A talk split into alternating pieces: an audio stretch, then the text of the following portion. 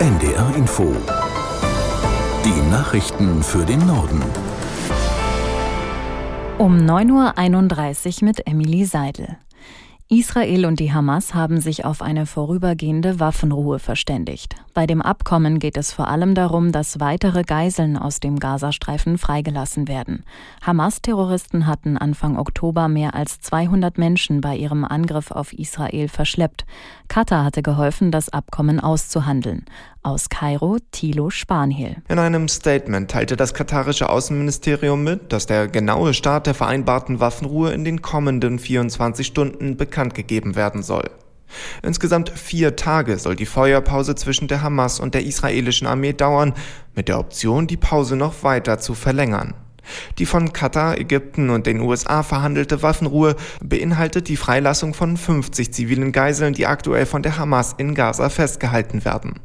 Vor allem sollen es Kinder und Frauen sein, die freikommen. Im Gegenzug soll Israel palästinensische Gefangene freilassen. Außerdem gab man bekannt, dass noch weitere Personen in späteren Phasen der Vereinbarung freikommen könnten. Außerdem hoffe man, dass, Zitat, die Vereinbarung ein Samenkorn für ein größeres Abkommen und einen dauerhaften Waffenstillstand sein wird. Bundesaußenministerin Baerbock hat das Abkommen zwischen Israel und der Hamas gelobt. Beim Online-Dienst X bezeichnete sie die Vereinbarung als Durchbruch. Auch US-Präsident Biden hat sich inzwischen zu dem Abkommen geäußert. Aus Washington Nina Barth. Biden erklärte, er sei sehr glücklich, dass einige der Geiseln, die eine unsägliche Tortur durchgemacht hätten, wieder mit ihren Familien vereint sein würden. Es sei wichtig, dass alle Aspekte dieses Abkommens vollständig umgesetzt würden. Und der US-Präsident erklärte, die Vereinbarung dürfte weitere amerikanische Geiseln nach Hause bringen und er werde nicht aufhören, bis sie alle freigelassen würden.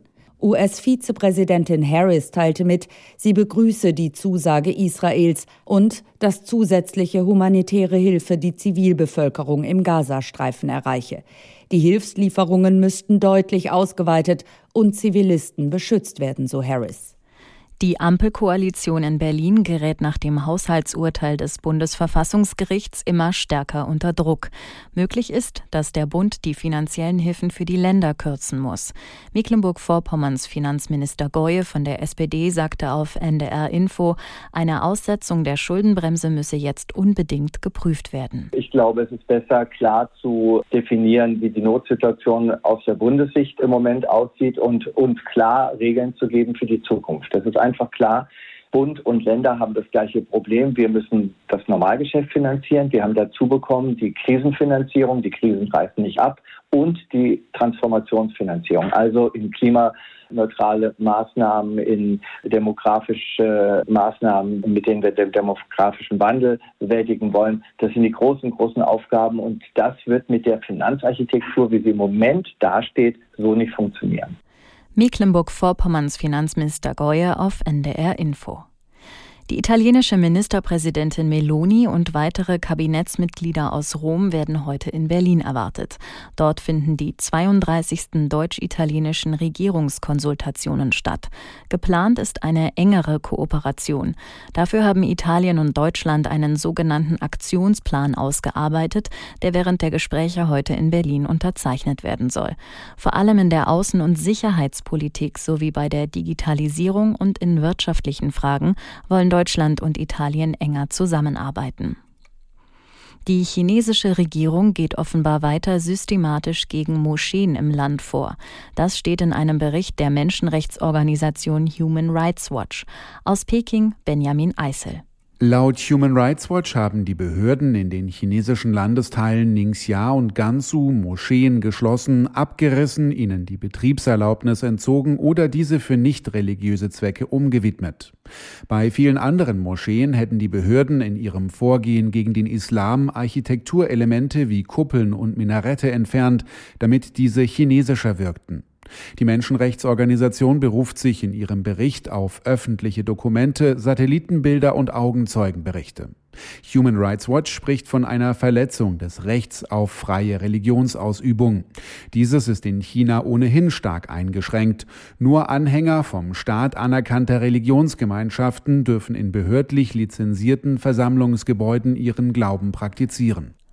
Eine Zuckersteuer auf Erfrischungsgetränke würde laut einer Studie in Deutschland mehrere Milliarden Euro Ersparnis bringen. Forscher der Technischen Universität München und der Universität Liverpool haben die Studie veröffentlicht. Sie kommen zu dem Ergebnis, dass allein innerhalb der nächsten zwei Jahrzehnte bis zu 16 Milliarden Euro eingespart werden könnten, unter anderem durch die Entlastung des Gesundheitssystems. Laut Studie würden die Steuer dazu führen, dass der Zuckerkonsum der Verbraucher sinkt und damit die Zahl der Fälle von Übergewicht und Herz-Kreislauf-Erkrankungen zurückgeht. Die Kryptobörse Binance muss in den USA 4,3 Milliarden Dollar Strafe zahlen. Das ist eine der höchsten Firmenstrafen in der Geschichte des Landes. Nach jahrelangen Ermittlungen haben sich Behörden und Unternehmen jetzt auf einen Vergleich geeinigt. Der erlaubt Binance weiter am Markt zu bleiben, sieht aber auch die Milliardenstrafe vor. Die US-Behörden werfen dem Unternehmen vor, gegen Geldwäschegesetze verstoßen und unter anderem Geschäfte mit Terrororganisationen ermöglicht zu haben. Auch zahlreiche andere Straftaten sollen über die Plattform finanziert worden sein. Das waren die Nachrichten.